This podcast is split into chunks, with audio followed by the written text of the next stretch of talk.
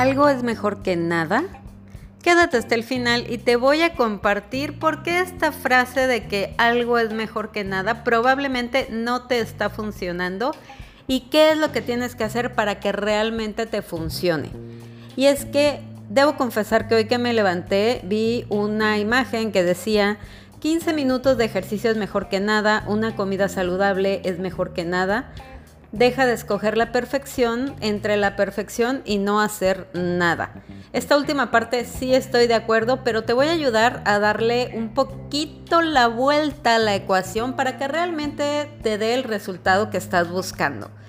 Y es que no sé si a ti te ha pasado, y esto no lo estoy sacando de una frase de Instagram, ni de un libro, ni de la teoría, la estoy sacando de temas prácticos de lo que yo he estado viviendo en los últimos 10 años. Y es que antes de comenzar con mi camino saludable, siempre me decían, ay, haz ejercicio, aunque sea 10 minutos de ejercicio. Es como con lo, con lo que más lo asocio en este momento, que me decían, ándale, 10 minutos de bici mientras ves la televisión este, haz esos 10 minutos nada más y ya luego vas a querer hacer más y así. Entonces era así como que haz 10 minutos y ya, es todo lo que tienes que hacer. Y entonces, ¿qué creen que pasaba con esos 10 minutos de hacer bici estática viendo la televisión? Que era un horror, era una tortura, eran esos 10 minutos como el tiempo es relativo y cada quien en su mente lo concibe de manera diferente. Para mí esos 10 minutos era como, eran como dos horas donde además no obtenía ningún resultado, o sea, no le veía ningún beneficio. Realmente lo sufría, se los prometo que 10 minutos de bici estática para mí era más sufrimiento que actualmente aventarme dos horas de ejercicio. Y entonces siempre era una tortura que no tenía absolutamente ningún resultado. ¿Por qué? Porque normalmente, y eso lo aprendí después con la práctica, normalmente, salvo que sea un entrenamiento demasiado intenso como un hit o algo que realmente lo hagas así, porque la gente dice, ay, con 15 minutos de entrenamiento intenso ya sales, pero pues, ¿qué crees?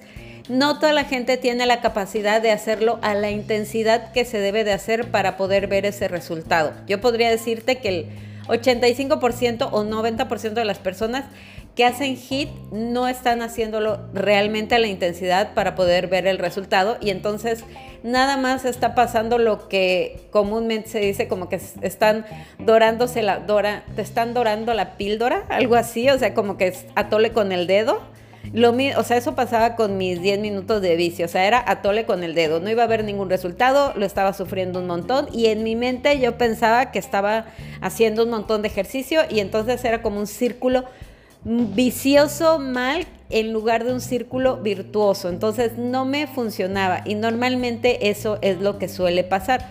¿Por qué? Porque ya con el tiempo descubrí que eh, las hormonas del bienestar que genera el ejercicio, el cuerpo las detona después de los primeros 20 minutos de hacer ejercicio a una intensidad moderada o incluso hasta baja. Entonces, las personas empiezan a sentirse bien con el ejercicio normalmente después de los primeros 20 minutos. Y si yo todos los días arrastraba mi humanidad a hacer 10 minutos de ejercicio, obviamente jamás iba a ver el resultado. Luego, en temas de alimentación pasaba lo mismo. No conmigo, pero cuando yo empezaba a hacer mis pininos en el tema de ser health coach y dar planes de alimentación, al principio lo hacía by the book, o sea, como lo que marca el manual, ¿no? El libro, lo que te enseñan en la certificación. Y entonces, ¿qué era? Que vas llevando a las personas un paso a la vez. Entonces, una semana les tocaba agregar una ensalada en sus comidas, otra semana les tocaba a lo mejor este, meter como una fruta en el desayuno. Y entonces era como una sola cosa a la vez. ¿Y qué creen que pasaba? Pues resulta que las personas no veían el resultado porque inconscientemente, aunque digas, ay, es poquito, pues nadie te dice que ese poquito no te va a dar absolutamente ningún resultado. Y entonces inconscientemente tú crees que estás haciendo el esfuerzo de tu vida y no, o sea, estás construyendo el esfuerzo que realmente te va a llevar al resultado. Escucha muy bien este episodio, probablemente vas a tener que escucharlo más de una vez para poder cachar lo que te quiero decir, porque está un poco complejo, pero si lo cachas, le vas a poder sacar un montón de provecho. Al final te voy a decir cómo sí le puedes hacer, no te preocupes, tú sígueme. Entonces ya te dije que cuando hacía mis 10 minutos de bici estática no obtenía el resultado, solo me sentía frustrada y no había absolutamente ningún resultado ahí y no se detonaban las hormonas del bienestar. Cuando daba sesiones y me iba así de una sesión, imagínense, les daba a las personas una sesión cada 15 días y era, les dejaba de tarea comerse una ensalada en la comida. Y entonces, ¿qué es lo que pasaba? Que probablemente para la semana que les volvía a tocar sesión, ya se les había olvidado y no metían la ensalada en la comida. Y entonces otra vez teníamos que dejar de tarea solo la ensalada en la comida y entonces ya se iban pasando las semanas solamente intentando que agregaran una ensalada en su comida. Era todo lo que tenían que hacer, pero mientras menos haces, la mente te reta a que no lo vas a hacer. Entonces, pues menos resultado ves. ¿Y qué pasa? Que llevamos cuatro semanas en una sesión intentando agregar una ensalada a la comida y no se ve absolutamente ningún resultado y la gente se desespera porque dicen, cómo estoy tomando mis sesiones y incluso a veces hasta como que empezaban a faltar. Y entonces era, estoy tomando las sesiones, no lo he hecho al 100% porque el 100% pues era solo la ensalada en la comida, no lo he hecho al 100% pero no estoy viendo ningún resultado y eso hacía que las personas terminaran demasiado frustradas. Entonces, ¿qué es lo que pasa aquí? No siempre algo es mejor que nada. Hay que voltear la ecuación. No te tienes que ir hasta el extremo de la perfección, pero sí es importante que subas el nivel de lo que quieres buscar y más bien después, si no te sale, ser compasivo y decir, ok, esto sí lo estoy haciendo bien pero em, no iniciar como de abajo para arriba, sino iniciar de la meta grandota, medir hasta dónde sí puedo hacer y ya en base a eso establecer cuál va a ser el parámetro. Te voy a poner un ejemplo porque a lo mejor esto está un poco revuelto. Lo primero que te quede muy claro es que no se trata de iniciar con una sola cosa porque probablemente no vas a ver el resultado y te vas a frustrar. Luego, entonces, no empieces en chiquito porque tú te empequeñeces. Luego, ¿cuál es el siguiente? El siguiente es, ¿cuál es tu base? Tienes que crear tu base. ¿Cuál es la base? Por ejemplo, cuando entran a mis programas, la base normalmente es un programa de 21 días donde tenemos una estructura ya de qué desayunan, qué comen, qué cenan, cuáles son los snacks, les pongo meditaciones. Y entonces ya es un programa muy estructurado y es muy diferente que de los 21 días en un programa muy estructurado, a lo mejor hayan comido algo por ahí, no sé, que no hayan hecho la cena bien o que no hayan hecho las meditaciones o que hayan comido otra cosa en el desayuno, pero ya avanzaron algo, porque a lo mejor del día donde tenían que desayunar, comer y cenar saludable, a lo mejor solo omitieron cenar saludable. Pero ya están haciendo dos de las cosas que sí tenían que hacer. Entonces, dos es mejor que solo hacer una chiquitita que no te va a dar resultado. No sé si me estoy explicando. Lo mismo pasa, por ejemplo, con el ejercicio es importante que te lleves a un reto en el ejercicio, que realmente sea un reto y que digas, ay, me puse el reto demasiado grande, a lo mejor lo voy a bajar un poquito, pero no inicias con 10 minutos. Entonces, inicias a lo mejor, no sé, supongamos que te pones el reto de ir a una clase. Les voy a dar un ejemplo así súper claro. Ayer estaba hablando con una de mis clientas que cero hace ejercicio Cero, cero, cero y tiene cero coordinación para el ejercicio. Entonces yo le sugerí que fuera a donde voy a las clases de baile porque pues está muy padre, el ambiente está genial, es muy dinámico pero en la clase de baile, pues, o sea, son varias canciones. Y entonces ella me decía, es que es demasiada coreografía, no lo voy a aguantar, está, o sea, como que ya todas saben cuáles son los pasos y yo siento que tengo dos pies izquierdos y no sé cómo hacerle. Entonces hay una clase que dura una hora que se llama paso a paso, donde solamente les enseñan la coreografía de una sola canción. Y entonces mi clienta va a empezar yendo a la clase de paso a paso una hora y cuando ya se sienta lista, bueno, ella no lo sabe, pero yo la voy a, le voy a dar un empujoncito después de la segunda semana, donde ya empezó a agarrar más confianza para que pueda empezar a tomar ya la clase completa. Pero está haciendo la hora completa y está haciendo el esfuerzo y va a empezar a ver el resultado de ese esfuerzo, más allá de empezar desde muy chiquito.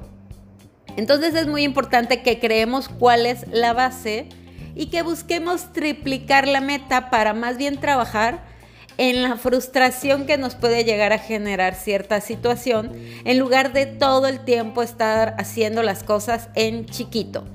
Entonces, resumiendo este tema de algo es mejor que nada, no. No, algo es mejor que nada. No, tienes que empezar con el fin en la mente. Visualiza tu meta, incluso por ejemplo en la parte del peso. Es importante, eh, aunque digamos, ay no, a mí no me importa el peso, la realidad es que por ejemplo, cuando doy sesiones así de, no, yo lo que quiero es ser salud, son normalmente por ejemplo las personas que tienen que perder un promedio aproximado entre 5, 10 o 15 kilos, casi siempre traen ese, esa historia que se han contado de el peso no es importante yo lo que quiero es estar saludable. Y no dudo que sí, pero conforme avanzan las sesiones, sale el verdadero objetivo que sí, resulta que sí era bajar de peso. Entonces, si no están logrando el tema del peso, obviamente se sienten frustradas y em, es importante ser muy honestas con el objetivo que estamos buscando. Y por eso, cuando inician conmigo, es importante establecer la meta del peso. ¿Cómo establecemos una meta del peso? No es así como que, ay, hay lo que sea. No, o sea, aunque tú por fuera digas, hay lo que sea, en tu mente hay un número.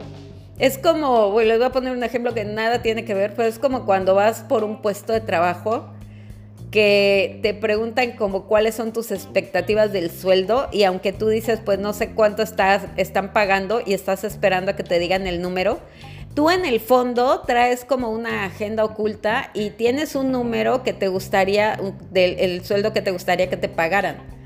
Lo mismo pasa con el peso, aunque digas que el peso no es importante, casi todas las personas traemos una agenda oculta de cuál es el peso que nos gustaría perder y en qué tiempo. Entonces es muy importante ser muy honestas con las metas que tenemos y poder estructurarlas de manera que realmente podamos sentir que estamos logrando la meta incluso, por ejemplo, ¿cómo puedes hacer esto? Si tienes duda de cómo establecer tu meta del peso, te recomiendo que vayas hasta abajo, hasta el episodio número 2, donde justo el episodio se llama Cómo establecer tu meta de peso y ahí te explico con un calendario que es bastante gráfico cómo vas marcando el peso en cada semana en el calendario para que tú ya tengas una fecha aproximada de en cuánto tiempo estarías bajando el peso que quieres bajar. Y eso es más motivante que dejarlo así de, ay, ahí lo, que se vaya dando, cuando realmente tú sabes que no es así. Entonces es muy importante eso, es muy importante, o sea, realmente tener la meta en la mente y aunque la, cuando tengas la meta que sientas que está demasiado elevada, bajarte un escalón, pero ya no te estás bajando hasta el piso, sino de repente me llegó una frase de ya no me dejen escuchar reggaetón, por favor. No sé qué canción dice que hasta el piso y sin compromiso. Ay, perdón. bueno, no sé, me desvié del tema se, me fue la mente. Entonces, bueno, espero que haya quedado muy claro cómo hacer esto. Te lo voy a resumir en tres pasos para que te des una idea cómo puedes sacarle provecho en lugar de andarte eh, pichicateando las metas y empequeñeciendo las metas. No, ahí te va. Punto número uno, no empieces en chiquito. No te empequeñezcas. Tú pon la meta y te voy a decir otro tip súper importante. Triplica tu meta. Triplicar tu meta va a hacer que tu cerebro genere más ideas y vas a estar más emocionada o emocionado por llegar, por intentar llegar a esa meta que es el triple y que te reta y que te emociona y que se te pone la piel chinita solo de pensar que vas a llegar a esa meta, triplica la meta. Obviamente después tienes que aprender a ser compasiva contigo y, e ir un paso a la vez porque sí hay un momento en el que hay que lidiar como con ver dónde estamos y justo ese es el tercer punto. Crea la base. Entonces, no vas a empezar en chiquito, vas a triplicar la meta y en base a eso ya luego vas a establecer cuál es tu base. ¿Qué es lo que normalmente pasa? Por ejemplo, cuando alguien está en sesiones del personalizado conmigo, las lanzo, pero sí con todo el plan de 21 días, con desayuno, comida, cenas, meditaciones y todo. Y ya en el camino vamos componiendo la cosa. Porque ya en el camino ya lo van viviendo, o sea, ya no es como la historia que te cuentas en la cabeza de cómo lo vas a hacer perfecto o cómo vas a hacer lo menos posible para que no se sienta pesado. Realmente ya lo estás viviendo. Entonces ya cuando te lanzas al programa ya viste que sí, lo, sí puedes hacer los desayunos, pero que la cena te cuesta trabajo, o que no te salen las meditaciones, o que sí te salen las meditaciones, pero no te sale el ejercicio y en el camino lo vamos componiendo, pero tú ya iniciaste en grande. Ya vas a obtener un resultado y no te vas a sentir frustrada o frustrado porque no estás llegando al resultado de algo es mejor que nada. No, rétate, ve por lo grande, triplica la meta y me cuentas cómo te fue. Te envío un gran abrazo.